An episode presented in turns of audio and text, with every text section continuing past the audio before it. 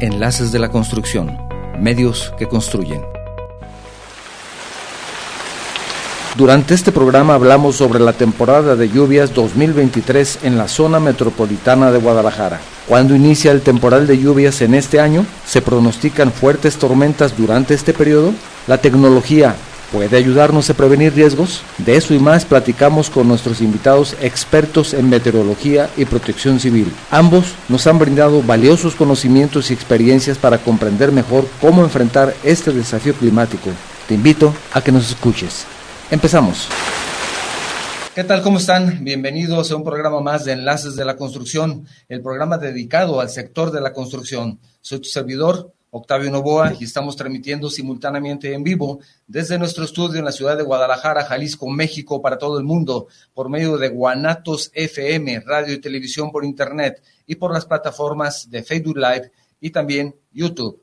Para nuestros oyentes en Estados Unidos, les recuerdo que pueden sintonizarnos desde su teléfono marcando al 425-394-7097. Es una llamada sin costo para ustedes. Si deseas enviarnos un mensaje con alguna pregunta, saludo o comentario, te recuerdo que puede ser por cualquiera de estas tres vías. WhatsApp en el número 3329 52 55 22. También por medio de Facebook o de YouTube, si es que estás utilizando esa plataforma, alguna de ellas, para vernos y escucharnos el día de hoy. Como bien sabes, el objetivo de este programa es difundir información actualizada y relevante sobre la industria de la construcción y como es el caso del día de hoy, también algunos temas relacionados con ella.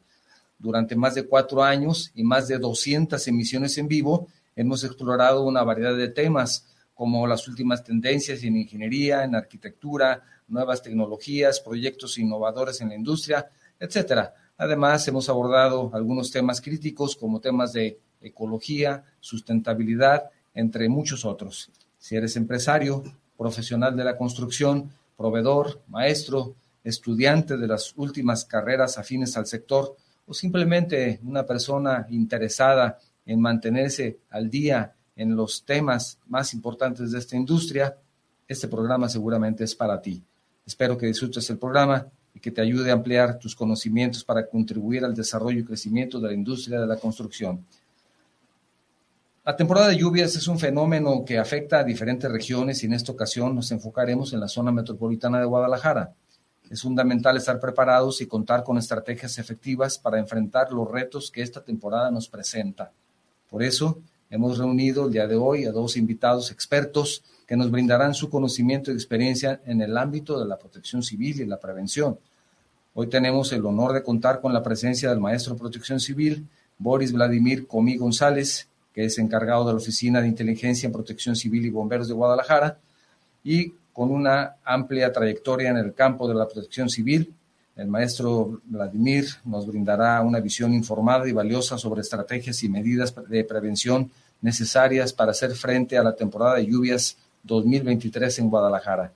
También nos acompaña, nos acompaña el maestro en protección civil, José Federico Luna González, coordinador de protección civil en la Cámara Mexicana de la Industria de la Construcción, Delegación Jalisco, y secretario de la sección técnica de protección civil del Colegio de Ingenieros Civiles del Estado de Jalisco.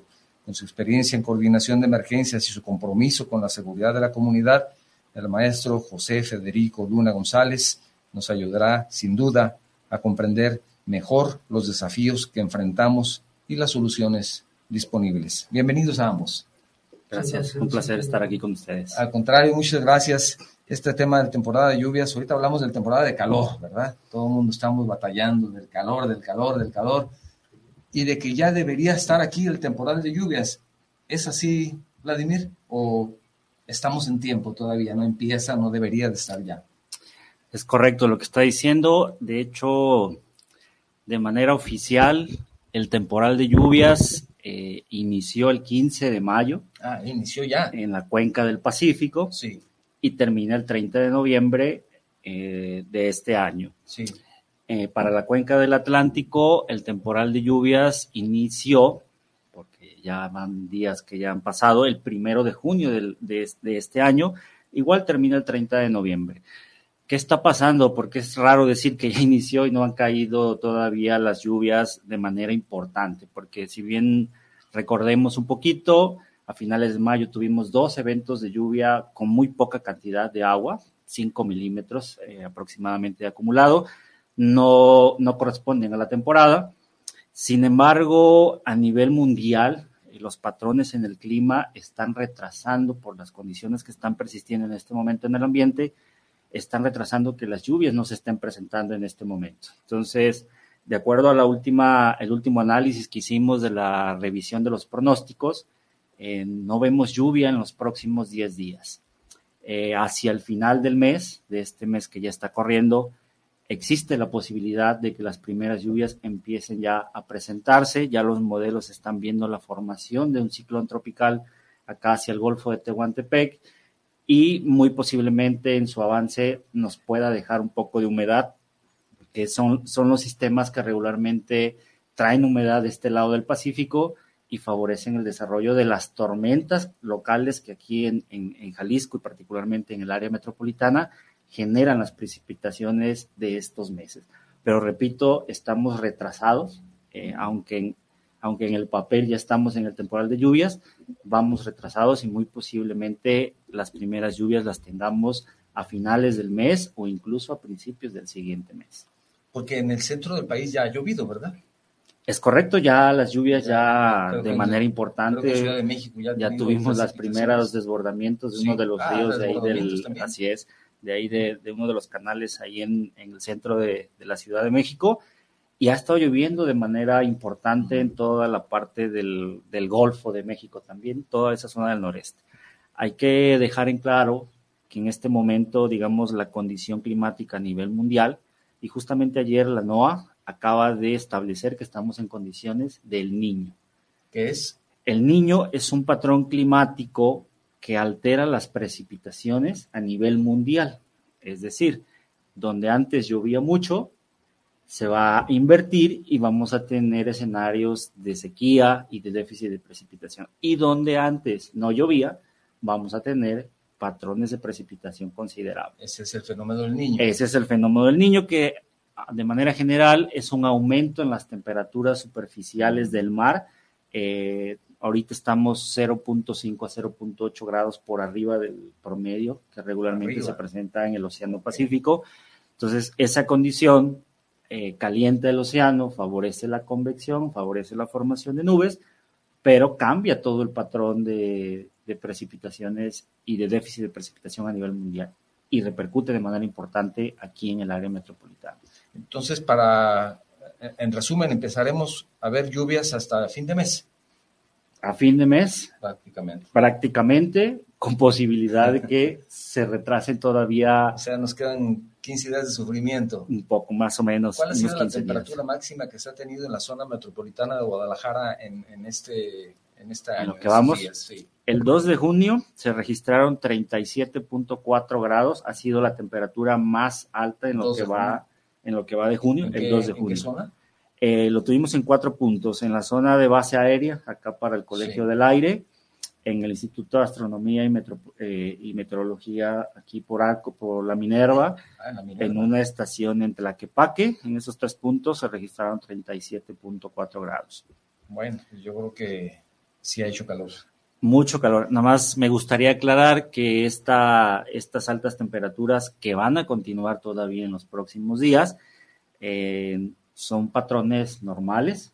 No se ha registrado la, no ha rebasado el registro máximo histórico que se registró el primero de junio del 2018 y fueron 38.6 grados. O sea, a pesar de que nos parece que hace mucho calor, está dentro de digamos, los parámetros, los rangos normales de la ciudad. Así es. Que son unos días de mucho calor. Realmente son unos días, ¿no? 15 días, ¿no, ingeniero? Es lo que... 15, 20 días de mucho calor, ¿verdad? En la zona de Plaza Patria estábamos a 35 grados a las 5 y media de la tarde. Sí. Y cuando ya debería estar fresco. Bueno, esto también nos engaña un poco por el cambio de horario, ¿verdad? que ahora a las seis y media de la mañana ya está perfectamente soleado, soleado y, la verdad es que... Más que cambio de horario es volver. Debería, debería ser siete y media, ¿verdad? Con, con el horario antiguo, ahora con los cambios. Ahora hay algo importante también que destacar y que me gustaría aprovechar, la falta de formación de nubes y por supuesto de agua eh, permite que la radiación entre directamente al suelo, a la superficie. Entonces, eso que hace que calienta mucho todas las superficies, más el pavimento, el concreto, retiene más el calor y entonces todavía, si de por sí la temperatura más o menos a unos 2, 3 metros por arriba de la superficie es caliente, pues ahora hay que agregar la cantidad de energía. y, en caso de, tantos edificios que se han construido últimamente en la zona metropolitana, ¿eso, eso influye a esas famosas islas de calor? Sí, que es esas zonas donde hay más, bueno, hay un edificio por aquí cerca de,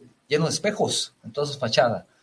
Y hace algunos días me llamó la atención, porque me tuvo que llamar la atención, que yo estaba parado por una de las avenidas que confluyen a donde está ese edificio y me dio el sol de frente porque era el reflejo del edificio. Yo no, había, no me había percatado porque no había pasado esa hora, pero me dio el reflejo del sol de, los espejos del edificio.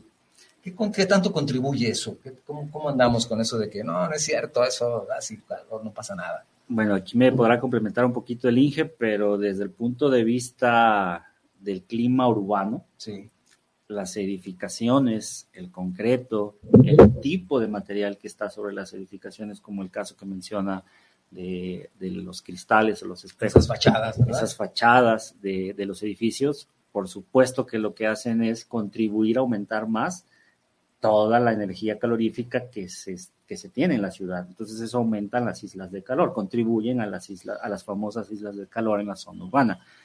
Ahora, el tipo de material, dije, debe de influir de manera importante en el aumento de la temperatura, este, el reflejo de los espejos. Hay que recordar que cuando llega la radiación desde el sol, parte se queda almacenada en la superficie del suelo, pero otra también es reflejada. Entonces está rebotando entre edificios y empieza también a distribuirse en otros en otras zonas, ¿no? Exacto. Aquí a la vuelta se está construyendo un edificio de esos que estamos platicando y eso va a modificar el microclima de aquí de la zona. ¿Por qué? Porque al tener una edificación muy alta, te va a evitar que los rayos del sol te lleguen a donde te llegaban normalmente. Las corrientes de aire las va a modificar y va a formar zonas de remolinos. Vas a tener una producción importante de energía eléctrica porque van a tener aires acondicionados, van a tener computadoras, van a tener todos los aparatos que van a estar usando ahí ¿Qué te gusta que van a tener tus vecinos? 20, 25 pisos. ¿Cuántos aparatos no van a tener? ¿Qué cantidad de energía van a ocupar en los aires acondicionados para mantener el microclima interno? Y eso va a provocar que afuera también tengan problemas, se tengan problemas. Es una modificación que hemos hecho de, nuestro clima. O sea, aquí era la, se decía que era la ciudad de las rosas, de la eterna primavera. ¿Dónde quedó ese clima que teníamos? Andábamos el año nuevo en, en short, en camiseta, y no pasaba nada. Frío, ¿quién tenía frío hace 40 años? Era mucho más templado, ¿verdad? Chamarras, bueno, pensamos en comprar una chamarra en Guadalajara.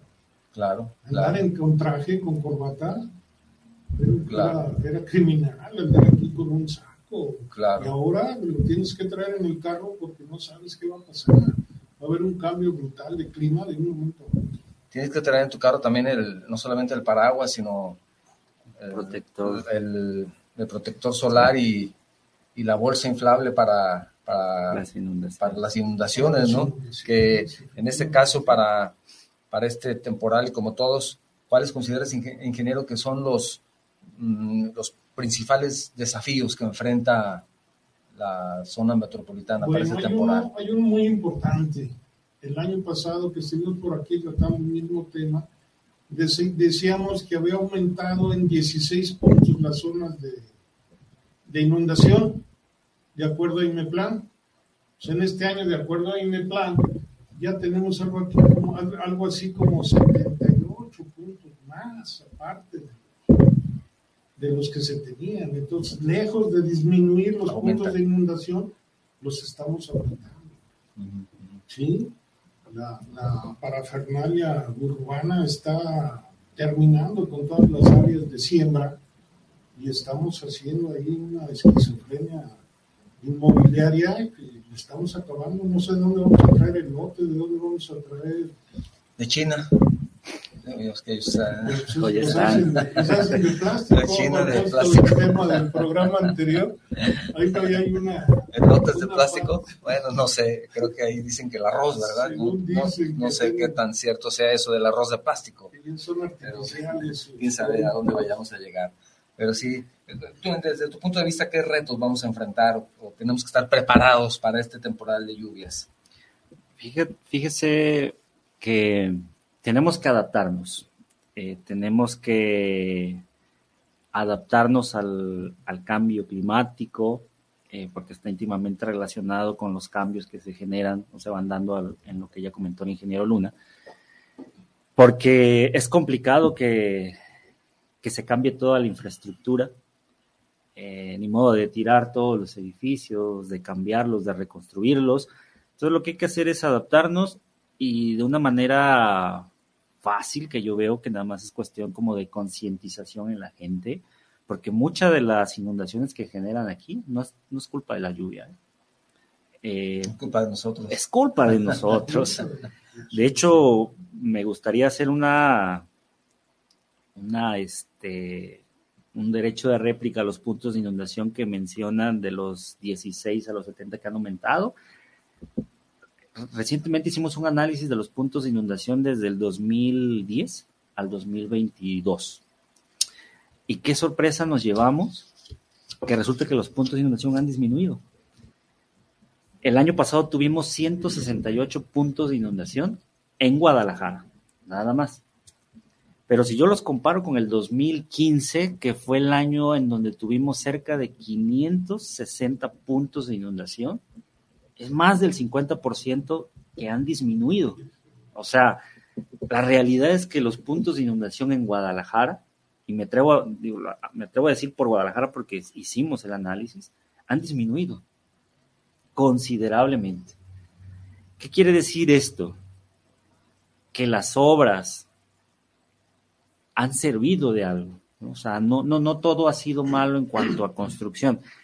Y entonces a mí lo que me queda por suponer o por ver o por analizar es que hay otro problema ahí más allá de la, de que, más allá de que la infraestructura de drenaje hidráulica que, que persiste en Guadalajara, que ya tiene muchos años, a lo mejor fue hecha para capacidades en aquellos tiempos y ahorita Claro. ya la capacidad está rebasada. Entonces, Claro. muchas de las inundaciones que se generan, por ejemplo, en Plaza del Sol, a veces sin llover, se botan la- el agua, las alcantarillas y ya se hace un río enorme. Entonces, cuando caen 10 o 15 milímetros, que es poca agua, la, la verdad, pues entonces eso complica el asunto. Entonces, ¿qué tenemos que hacer como ciudadanos? Concientizar a la población eh, a través de este tipo de medios y de otros, de, eh, tomar medidas preventivas en el sentido de no tirar basura. O sea, es, sorprendente. En, en la, semana pasada tuvimos el Consejo Municipal de Protección Civil eh, ahí en el Ayuntamiento de Guadalajara. Y si me permite, voy a dar un dato que me, a mí me dejó este, impresionado. O sea, 42 toneladas de residuos. La Dirección de Servicios Públicos ha recolectado en alcantarillas, en canales, en calles. O sea, es, es algo que yo no me lo imagino. O sea, sí sé la cantidad, pero tirados en la calle. Claro. Y sí he visto, me ha tocado ver refrigeradores, muebles, basura, todos los canales asolvados. A la fecha ya llevan casi un 95% de limpieza en la mayoría de canales y vasos reguladores.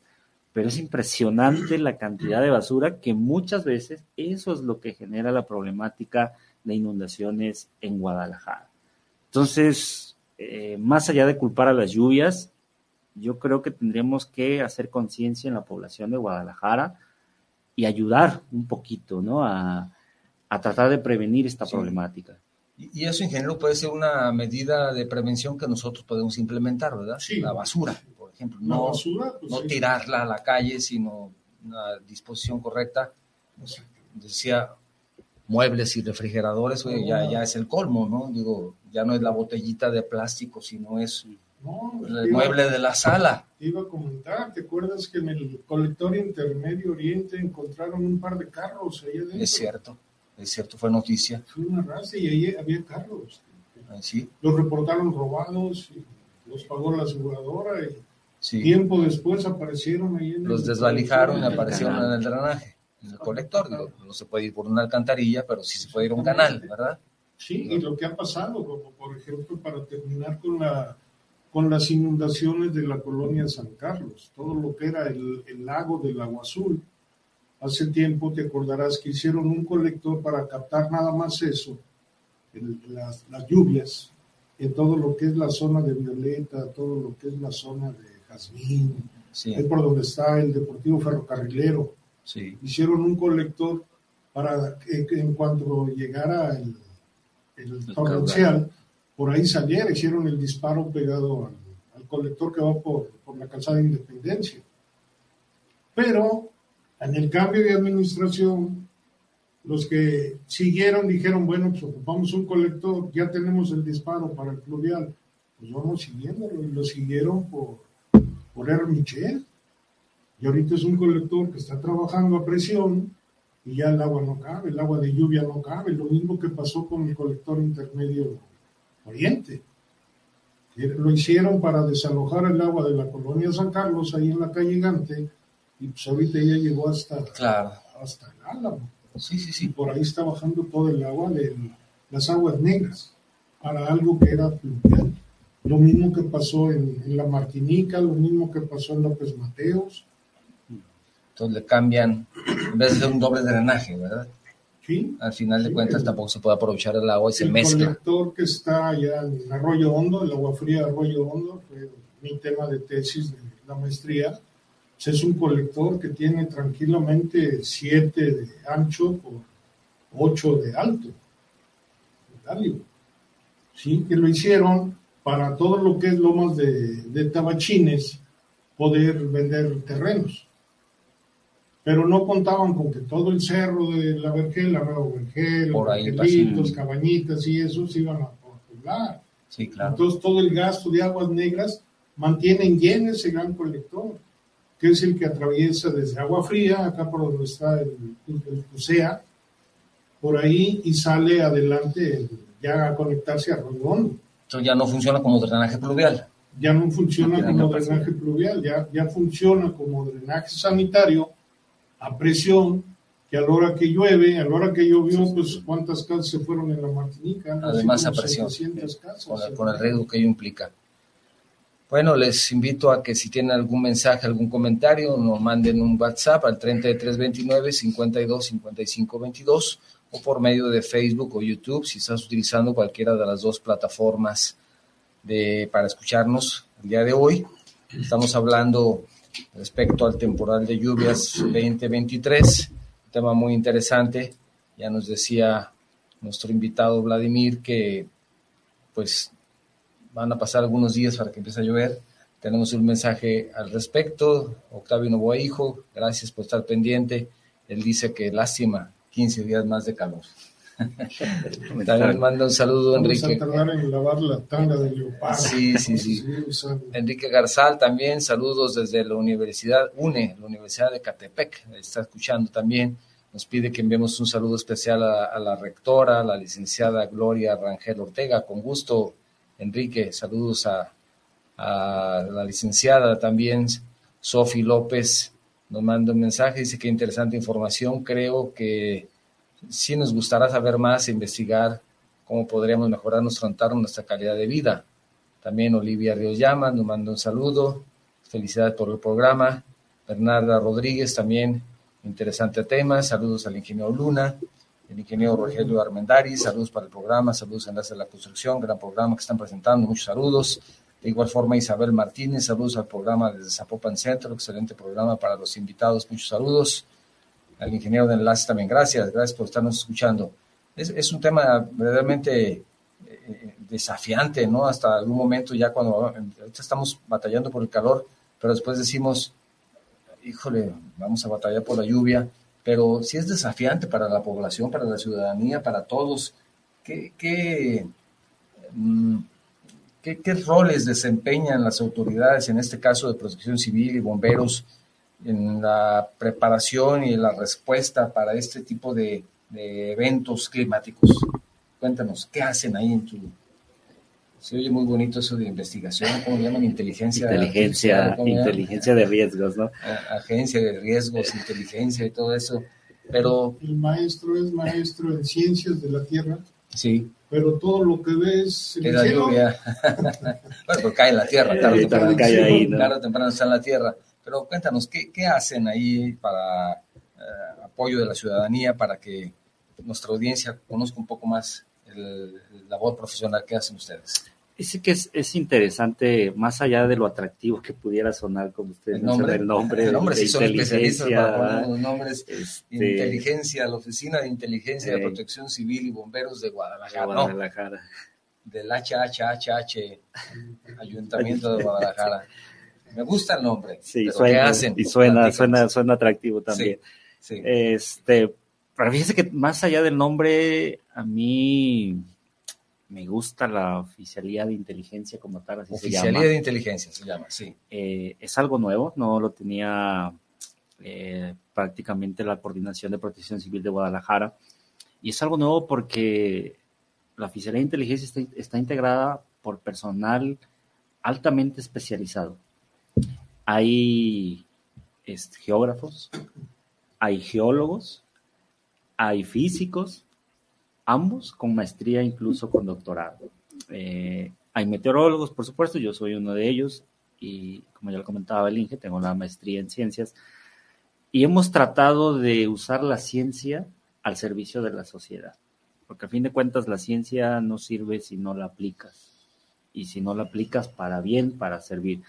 Entonces, la estamos aplicando para las emergencias y más aún hacemos o hemos tratado de hacer investigación para medidas de prevención. Primero para identificar las posibles amenazas, conocerlas, entenderlas y después eh, el tomador de decisión o los tomadores de decisiones que puedan usar esa información pues para políticas públicas, para mejorar los procedimientos de seguridad, eh, en temas de construcción, eh, para contribuir al Atlas de Riesgo de la ciudad de Guadalajara, que es, que es, es una herramienta de planeación muy importante y que siento que está también como que está de moda. Todo el mundo habla a veces de atlas de riesgos y todo el mundo creo que sabe que es un atlas de riesgo, Pero pocos lo pero conocen pocos lo conocen y pocos lo utilizan. O sea, cuando alguien va a comprar una casa, ¿por qué no se toma la, el tiempo para hacer un análisis si la zona en donde va a comprar su casa o donde va a construir o va a comprar un terreno no es una zona de riesgo de inundación, de deslizamientos, de ver, hundimientos? eso que mencionas es muy importante y si me permites hacer un paréntesis en eso. Hay muchas, muchos fraccionamientos nuevos, edificaciones, casas, pero como bien, como bien dice Vladimir, no nos ponemos a pensar si están en una zona de riesgo y la compramos. Porque nos gusta, porque tiene una bonita avenida y un bonito jardín que después desaparece porque nadie lo, lo cuida. Y después empiezan a hacer tortillerías, carnicerías, talleres de bicicletas y cambia total- totalmente el uso, que ya no es vivienda, sino es comercio, por la necesidad de la gente, lo que ustedes me digan, pero porque también no hay un control de la autoridad y se puede hacer un- una casa habitación, mañana la puedes hacer taller de bicicletas y no pasa nada, empieza a cambiar el uso y empieza a cambiar todo para lo que se proyectó ese fraccionamiento. Pero está en donde antes había una laguna y no se nos ocurre preguntar, si no vendieran esas casas, si todos tuviéramos esa curiosidad de investigar un poquito, no se necesita mucho, preguntarle a los vecinos, y, uh, sí, aquí cada año ese canal que ve usted se desborda, le invitaría a que mejor lo piense dos veces en caso de que piense comprar una casa ahí. Si no fuera un negocio, no construirían las casas en ese lugar. Si investigáramos un poco, pues no habría clientes y no habría construcción nos, nos falta como sociedad, ¿verdad? Discúlpame que te haya interrumpido, pero eso del tema de De nos falta datos. investigar, me parece que es muy importante y interesante tu comentario. Discúlpame si quieres continuar con, con lo que mencionabas. Para que no se te vaya momento. tu idea. Sí, no, eh, te decía que una autorización que quería que se diera en, en Zapopan eh, requería de tres sondeos de mecánica de suelos. Sí, Me lo llevaron. En ese terreno iban a construir 25 casas. Entonces yo le dije, se requieren los tres sondeos por terreno, pero ahí no se te puede dar. Y el señor llegó muy enojado con todos los sondeos de todos los terrenos. Bueno, yo le dije, no se te puede dar porque ahí es una laguna. Entonces, si tú construyes ahí, pues vas a inundar ahí en las agujas. Claro. Ahí no sube un metro, no suben dos, suben tres metros en ese terreno que quería construir. Entonces agarró su montón de estudios de mecánica de suelos y se fue a no, a no comprar el terreno que iba a comprar para hacer casas. Claro, claro. Entonces, desde el fraccionador, que investigue un poco, ¿verdad? Desde ahí, saber qué está comprando para ver dónde va a levantar. Así es, así es. Y, y, por ejemplo, ingeniero, que tú que tienes experiencia en esto y que conoces muy bien el tema, eh, me gustaría mucho que, que me comentaras tu punto de vista respecto a la importancia de la educación y de la concientización pública en relación a la prevención de desastres, por ejemplo. Tú trabajas en campañas y incluso para los niños, ¿verdad? Sí, bueno, desde ahí a, a los niños se les da la... ¿Qué, qué- tal? Cuéntanos de tu experiencia en ese sentido. Para- Sí, se, ha, se, se ha dado capacitación a la ciudadanía sí, en los cuatro módulos y analizar los riesgos, riesgos internos y riesgos externos. Sí, porque muchas veces puedes vivir con un riesgo permanente que no lo ves porque ahí está. ahí danos está un ejemplo, gente. danos un ejemplo. Eh, la manguera de tu estufa Sí, es de manguera de jardín, en lugar de que sea de... la de- correcta para que gas. debe de ser para gas. Sí, Exactamente. Entonces, tú metes de jardín porque salió barata o metes una, una manguera de esas para los lavabos, sí. que es en- aparentemente de metal. Tal vez porque entrelazado, se ve más bonita. y fuerte, se aguanta. Sí. Pones, luego viene la fuga y luego viene el susto. Entonces se puede ser un riesgo Eso interno. puede ser un riesgo. O tienes una manguera en el patio Sí, En el patio tiene un tubo que va a dar a la toma para, para conectar la casa y ahí tiendes tu toalla, tiendes tu ropa, porque ya llenaste los tendederos, pues aquí se seca. Claro. Entonces eso, el cobre es muy maleable. Ese riesgo te va haciendo que tengas una fuga. claro. Y la fuga en un momento te Sí. provoca un problema muy serio. No solamente el flamazo, hemos visto casas que quedan en el suelo en calidad de cinco viajes de escombro, Claro, ¿sí? de un momento a otro.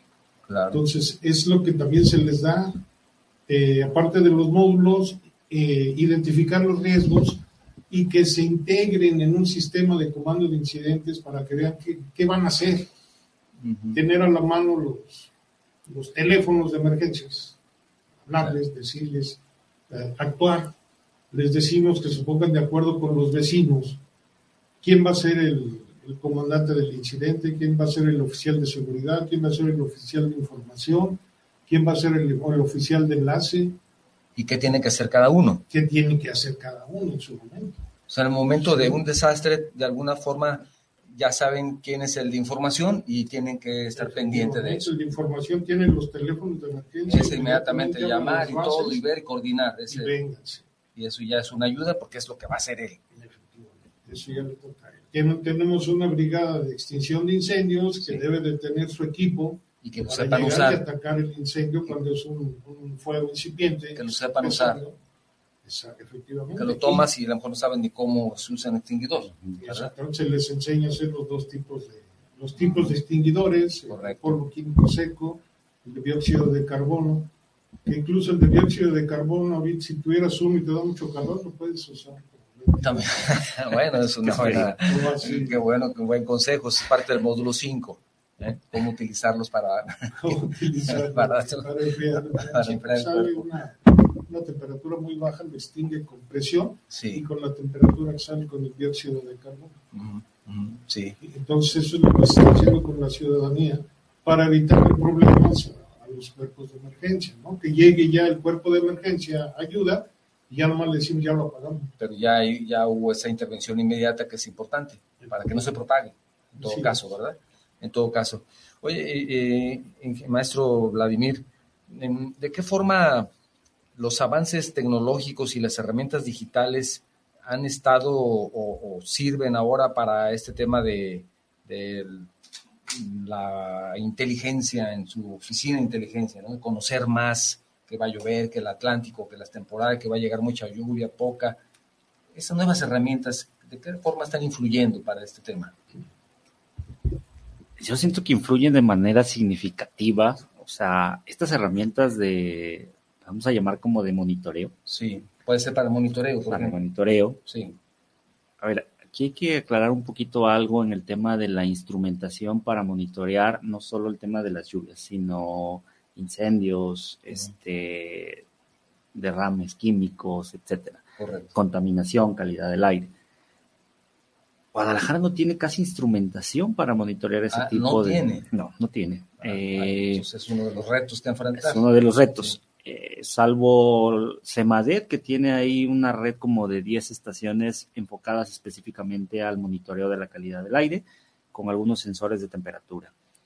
Este, y, y ya, ¿eh? o sea, no veo, el Instituto de Astronomía tiene por ahí también una o dos estaciones eh, que miden los parámetros meteorológicos más importantes, como la humedad, la lluvia, el viento, y por supuesto el radar.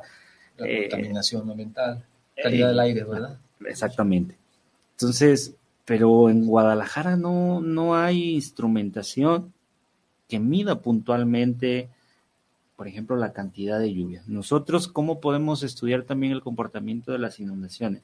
Si no tenemos el instrumento que me permita a mí analizar con cuánta cantidad de lluvia ya te empieza a generar problemas. Lo sabemos de manera empírica, por experiencia, o incluso porque el personal operativo de, protección civil va a atender el reporte y estima el nivel del tirante de agua.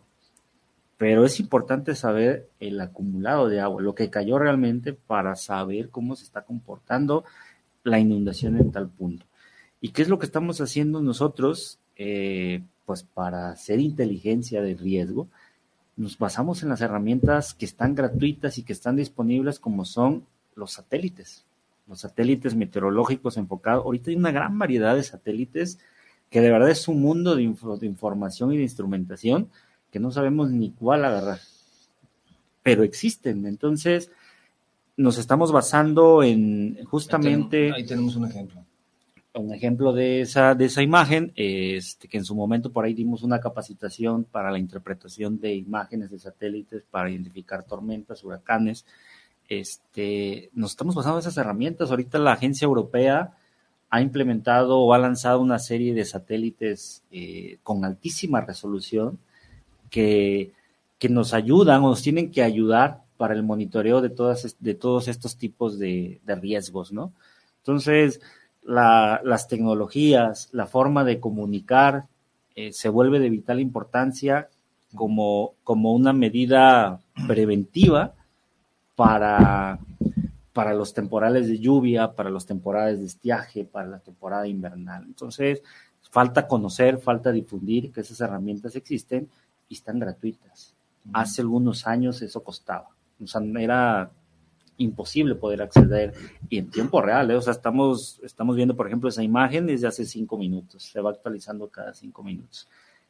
¿Qué pasa en Guadalajara? Las tormentas se forman casi de la nada, entonces se vuelve relevante el monitoreo y se intensifican entre 5 y 8 minutos. O sea, no se forman en 5, se forman en 6. Uh -huh. sí. Es cuando cae la mayor cantidad de precipitación, sí. después pasan a la etapa de disipación, empiezan a dejar un poquito de lluvia, pero lo más fuerte ya lo, lo dejaron. Aquí, por ejemplo, el ingeniero Luna nos está mostrando una imagen que estamos viendo en su teléfono celular, ahorita lo, ahorita lo mostraba, tal vez pues, uh -huh. es muy pequeña, ¿no? Sí. Pero ¿Es una aplicación, ingeniero? ¿Es una, es una en, en, el curso que nos dio el, el maestro, sí. nos hizo duchos en saber dónde va a llover. La mancha roja que vemos sí. es una lluvia que está cayendo en Dallas. Ahorita. Esta, aquí nos está indicando que ya tienen una, lluvia fuerte en Dallas. Y de acuerdo al color, rojo, amarillo, Verde, morado. azul. Si es morado, ya tiene. Si es morado, rojo, corre. Está lloviendo. Negro, está lloviendo fuertecito. Amarillo. Entonces, es una aplicación disponible para todos. Para Sí, todos. Podemos, podemos tener esa aplicación como medida de prevención Así es. Sí, y poder estar observando cómo está el clima. Por ejemplo, si estamos en nuestro trabajo, en nuestra oficina, trabajamos en una fábrica y eh, en el salto, por ejemplo, y sabemos que la salida de, de tu trabajo es a las 7 de la noche. Tú puedes prever que a donde te vas a dirigir a tu casa, que es, digamos, en la, tal vez en el verde o tal vez ya no vives por ahí, tienes que irte al centro de Guadalajara, qué sé yo, puedes ver en ese momento si está lloviendo, si va a llover. Aquí en México, Sí, está en Guadalajara. Seco está todo negro, seco, ¿no? Así no es. hay una sola nube de Ni una nada. nube de nada. Así es. Y podría darnos una idea de, va a llover, va a caer un tormentón, hay que tener cuidado de que por lo menos hablarle por teléfono y decirle, vieja, cierra las ventanas y, y, y Voy todos los niños ¿no? están en el jardín o en el parque, llévatelos a la casa y enciérralos, Y ¿verdad? cuando entra el huracán, aquí en la parte del Pacífico, se ve cómo se va formando el vórtice. Sí, y entonces puedes tener, es una medida de prevención utilizando la tecnología. Así es, a la, a, a la palma de, en la palma de la mano, ¿no? O sea, es- Entonces ya, Es- ya no hay excusa en ese sentido de decir, aquí va a llover o no va a llover. es correcto. Negro es ni una sola nube. Así es. Aquí no, aquí está transparente. Sí. Si nos vamos al área de Dallas, Ahí Claro, la diferencia del rojo, los colores. un rojo intenso. Así es. ahí ya, ya se ve. Entonces también, incluso si vas a viajar, puedes prever. Sí. Si Sí, tienes un viaje a Acapulco, dices, oye, ¿cómo estará? Hay mira, un huracán. aquí hay lo puedo ver y de esa manera podemos saber cómo va a estar llegando a Acapulco. Sí, La aplicación se llama GOES, GOES. GOES, G-O-E-S, disponible Así para que la quiera descargar. y la zona donde nos encontramos es la zona 3. Zona 3. Y eso me lo enseñó G-O-E-S, nuestro GOES. zona 3. Ujú. Zona 3. También tenemos un mensaje de Adi Hernández Trejo, un gusto para de ver al maestro Boris. Muy amena plática, saludos. Bueno, dice, a ti maestro Boris, yo digo maestro Vladimir, entonces, de las dos formas se vale. Sí, me llamo Boris Vladimir, entonces Boris son Vladimir. los dos nombres. Sí, pues eso, eso ya estamos dando aquí un, un- me parece que un muy buen consejo de, de cómo podemos ver el clima, ¿verdad? El clima. Los del área de Dallas, Fort Worth, pues, les va a llover o les está lloviendo. Conocí hace algunos años a un colombiano que me decía que estaba verdaderamente sorprendido y gratamente sorprendido de que aquí en Guadalajara de pronto había días con cielos completamente azules, sin una sola nube. Que eso nunca lo había visto él en su vida. En Colombia llueve mucho y tienen Eh. otros climas diferentes. Pero dice, si algo que me sorprendió es ver que en la ciudad puedo ver cielos completamente Azules. azules que no lo había visto jamás. Entonces es, es interesante ese. Nosotros, bueno, estamos acostumbrados Es a ver tema. herramienta, es una herramienta de las que preguntabas, Sí, se mantiene. Si vas a su escritorio, es un escritorio pequeño, con una silla, pero con cuatro monitores de 25 pulgadas cada uno. Entonces la tecnología nos ha llevado a tener toda esta información inmediata en la palma de la mano, entonces, ha mejorado. Y eso Muchísimo. nos ayuda, evidentemente, para la prevención, ¿verdad, ingeniero? Que- Sí, sí, definitivo. Pues Ustedes, digamos, como protección civil y, y como oficina de bomberos, de pronto empiezan a ver esta información y empiezan a preparar a todo el personal porque ya saben que algo va a suceder, ya que conocen el atlas de riesgo y saben que hay una posible inundación. Están- Están preparados. Sí, de hecho, desde la oficialía de inteligencia, o sea, como que se, in- se integra todo el cúmulo de Sí. información, ¿no? Imagen de satélite, estaciones meteorológicas, atlas de riesgo y el meteorólogo que ya sabe por dónde se va a ir la tormenta, pues empieza primero a avisar a los tomadores de decisiones Claro. y desde los primeros alertamientos o avisos, ya el personal operativa de, a manera de prevención ya se despliega hacia los puntos más vulnerables. Eso ya es, es, es un tiempo valiosísimo de Claro. respuesta en caso de que suceda algo.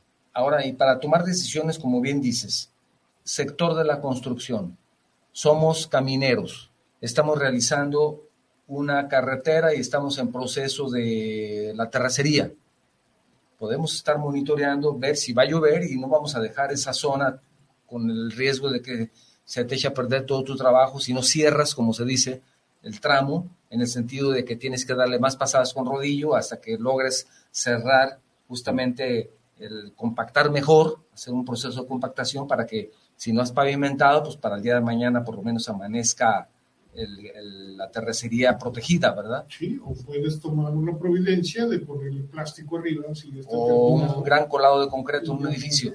Ya no le cambié. Puedes checar porque tú, tú vas a terminar, tienes programado concluir tu colado de concreto a las 6 de la tarde por el volumen, tú sabes lo que va a tardar más o menos y dices yo voy a terminar como a las 6. Eventualmente sucede que es a las 7 o a las 8 y tú estás viendo que, se está formando, las providencias. entonces dices, ahora sí, vayan a traer plástico, hagan algo, porque si no se nos va a echar a perder este colado, ¿verdad? Sí, O estás haciendo una reparación en Guadalajara para una calle en donde tienes que cambiar el concreto asfáltico. Sabes que va a llover, pues mejor no la levantes, porque quién sabe cómo te va mañana, ¿verdad? sí, o si tienes una excavación, pues atrincherarla. Para que Tienes no una pase excavación. nada y no se te vaya la excavación. O tienes una excavación para una cimentación de un edificio y si va a caer una tormenta, tormenta, una tromba, pues más vale que ya no alcanzas a hacer medidas de protección, pero sí proteger a tu personal y decirles, señores, salgan de la excavación porque puede haber tal cantidad de lluvia, puede haber un derrumbe ya que todavía no puedo consolidar. Sí, la excavación que está ahí enfrente de la curva, enfrente del chis de Bueno, Zapopan, ahí pasó, Por ejemplo. Ahí pasó. Ahí les, se les fue el agua. Y ha pasado en lugares. Ahora ya tienen Ahora costalitos. ¿verdad? pasas y ya tienen una Sí, costalera de después, después de, después de. Entonces, esto quiero decir que influye el sector de la construcción. El, Sí, el sí, conocimiento sí. de eso nos puede ayudar a no solamente riesgos, sino a no perder dinero. No perder, ¿Y lo usamos, ingeniero, en la construcción o no lo usamos? Algunos sí. Algunos constructores sí ya, ya aprendieron. Y ya, Ya aprendieron y después de. que- Después, Entonces, si lo hago, si no lo hago, me ahorro unos pesos. Y mejor me arriesgo.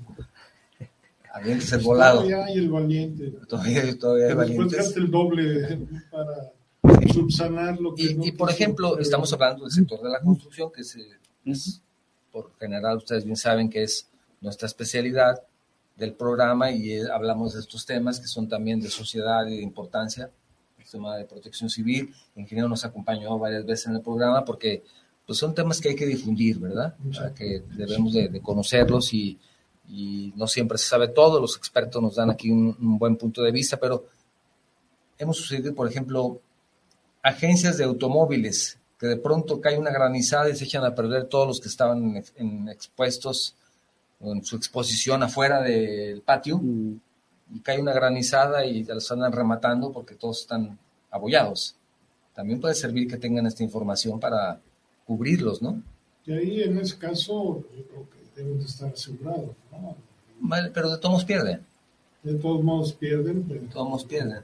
Ahora ya no zona metropolitana, en el campo, ah, pero la agricultura es la importante. agricultura, tener esa información es valiosísimo. ahí hay, ahí hay un detallote que voy a mencionar. En una ocasión, hace un par de años, un amigo sembró jitomate en Ocotlán. Y me habló y de acuerdo al- a la aplicación que nos enseñó el maestro, le dije, va a llover y va a llover fuerte. Y de repente vimos y ya no había, ya no, todo lo, la amenaza de lluvia que había desapareció. Y resultó que uno de los vecinos tiene un cañón, cañoneó y desapareció la Ah, bueno, porque él tenía sembrado sí, berries sí, bueno, y le afectaba. y la afectaban. Entonces O es sea, se puede dispersar, sí, La lluvia. la- el clima. Hay modificar. zonas que no llueve para el maíz y están protegiendo otro Claro, tipo de claro. sembradíos que, que están usando. Pues Maestro Boris, estamos casi cerrando el programa y me gustaría, antes de concluir, que si tienes algo más que agregar o quieres compartir algo que tú consideres importante para nuestra audiencia, por favor, te escuchamos. Me, gustaría... corregí, dije maestro Boris, Sí. no dije Vladimir. Pero los dos me gustan. este, me gustaría agregar dos cosas más para concluir. Primero, las aguas nos están dando tiempo para tomar las medidas preventivas Sí, desde casa, ¿eh? El limpiar las azoteas, el limpiar las calles. Ahorita está cayendo, hemos tenido días con mucho viento, tira mucha hoja de los árboles. Si vivimos Es cerca cierto. de zonas arboladas, es impresionante la cantidad de hojas que cae a la calle y si no se recoge, ahí se va como encapsulando por capas hasta que se hace muy compacto. Y eso con las lluvias, pues taponea, eh, obstruye que el flujo de las corrientes de agua. Entonces, si limpiamos el frente de la casa, el frente de las azoteas, este, también no solo por el agua, porque por los bajantes todo Claro. eso se iría y tapa el drenaje y hace un entonces genera tiempo una de subir con problemática. escoba. Es tiempo, tenemos tiempo, todavía no, no se ven las, las primeras lluvias, porque estoy casi seguro que las primeras que nos caigan va a venir con todo y se va a llevar todo lo que esté en, en las calles, en las avenidas, y entonces vamos evitando, si bien no vamos a eliminar que, que las inundaciones se presenten, pero vamos reduciéndolas, vamos reduciendo el impacto, ¿no? que muchas veces es lo que se busca desde la coordinación de protección civil. Eso por un lado. Por el otro, yo los invito, aprovechando este canal, este medio, hay un canal que se llama Sistema de Alerta Temprana WhatsApp. Es un canal en Telegram donde diariamente, en coordinación con eh, el área de Oficialía de Inteligencia de Guadalajara y de Zapopan, se suben los pronósticos meteorológicos diariamente. Ahorita en el temporal de lluvia se incrementa su emisión dos veces por día para que la gente esté enterada eh, de cómo va a estar la mañana y cómo va a estar la tarde y la noche. Y cuando detectamos alguna amenaza como el desarrollo de una tormenta o una nube de tormenta que está en formación, ahí se emiten los avisos justamente por lo que usted decía. Vemos y lo hacemos desde la imagen, nada más que ahí ya la mandamos procesada, ¿no? Ya identificamos una amenaza, en los, en, los próximos minutos o en la próxima hora se pueden presentar precipitaciones en tal zona. Todo se sube ahí eh, de manera clara, es una, es una fuente oficial. Entonces, les invitamos a que se agreguen al canal, así se llama, Alerta Temprana WhatsApp. Es un canal en Telegram. Para los que tienen ya la aplicación en Telegram, pues solo busquen Sistema Alerta Temprana WhatsApp. Y los que no, descargar Telegram y buscar el, el nombre para que... ¿Y eso cuánto cuesta? Es gratuito. Entonces, eso, me gustó eso al final. Eh, todo, todo lo que usamos, todas las herramientas eh, son gratuitas, eh, están disponibles para que puedan. Y, si, por ejemplo, maestro, alguien nos escucha en otro lugar de la República, por ejemplo, Manuel Padilla, que siempre está pendiente del programa, que nos manda un saludo desde Calquiní, en Campeche, él dice: Acá ya nos cayeron las lluvias. También puede ser en otros lugares de la República, ¿verdad? Ahí vemos en todo el mundo lo que nos mostraste. Pero esta alerta temprana en otros lugares de la República o solamente para la zona metropolitana. Está, está diseñada para, para el área metropolitana de Guadalajara nada más, ¿no? Sin embargo... Y aquella es para cualquier parte del mundo. Esa es para todo el, pues, Campeche, México, cualquier zona del mundo. Entonces, son herramientas que están disponibles, que pueden ser utilizadas y aplicadas a la vida diaria, ¿no? En el tema de construcción, en el tema de la agricultura, de protección civil. La verdad es que tiene mucha aplicación. Muy bien. También tenemos un mensaje de Silvia García. Saludos, dice ella desde Zapopan. Saludos para el programa, saludos a los invitados. Muchísimas gracias. El tocayo Federico García, Federico de tocayo de uno de sus invitados. Saludos para Enlace de la Construcción. Quiero felicitarles por el tema de hoy desde Mérida. También desde Mérida. Se están María Inés, María Inés Camacho, saludos desde San Diego, en California. Saludos para el programa Enlace de la Construcción. Envió, dice ella, un gran saludo, una felicitación por estos y gracias por estos consejos de prevención. Prevención, claro, es lo más importante. Ingeniero, para concluir, ¿algo más que desees agregar, por favor? Eh, de acuerdo al código Sendai, el código de Giobo, toda la protección civil se está globalizando. Entonces, lo que se está haciendo aquí con, con las coordinaciones, las secciones donde está nuestro Boris, de inteligencia, se está haciendo en todas las protecciones civiles de la República Mexicana. Qué bien. Entonces, a los que nos están viendo, eh, que no están aquí en el área metropolitana de Guadalajara, sí es bueno que, que, vayan con las protecciones civiles de allá, las direcciones, coordinaciones, no sé cómo se llaman, y, y se identifiquen con la, con la sección de riesgos, la sección de inteligencia porque todo esto se está globalizando. Lo que está haciendo Boris lo está haciendo Ali en Zapopan, lo está haciendo Manzana en Tlaquepaque, y alguien lo debe de estar haciendo en Colima, en, donde están en, Mérida, en Yucatán, en Quintana Roo. Se están globalizando los mismos conocimientos. Así como se globalizaron los, el señalamiento, llega uno a cualquier parte de la República Mexicana y sabe dónde está un extinguidor por la señal, dónde está la ruta de evacuación, dónde está el punto de reunión. Es lo mismo que se está haciendo, se está tratando de hacer con los análisis de riesgo, la gestión integral de riesgo. Uniforme. Entonces, recurrir a ellos y que ellos también empiecen a, hacer este tipo de, de, acciones, ¿no? De llevar la información a la ciudadanía. Excelente. Para que ellos estén, estén enterados y sepan que... Buena recomendación. Gracias, gracias ingeniero por habernos acompañado. Gracias a todos ustedes. Así llegamos al final de otro programa de Enlaces de la Construcción. El día de hoy hemos explorado el tema del temporal de lluvias 2023 en la zona metropolitana de Guadalajara.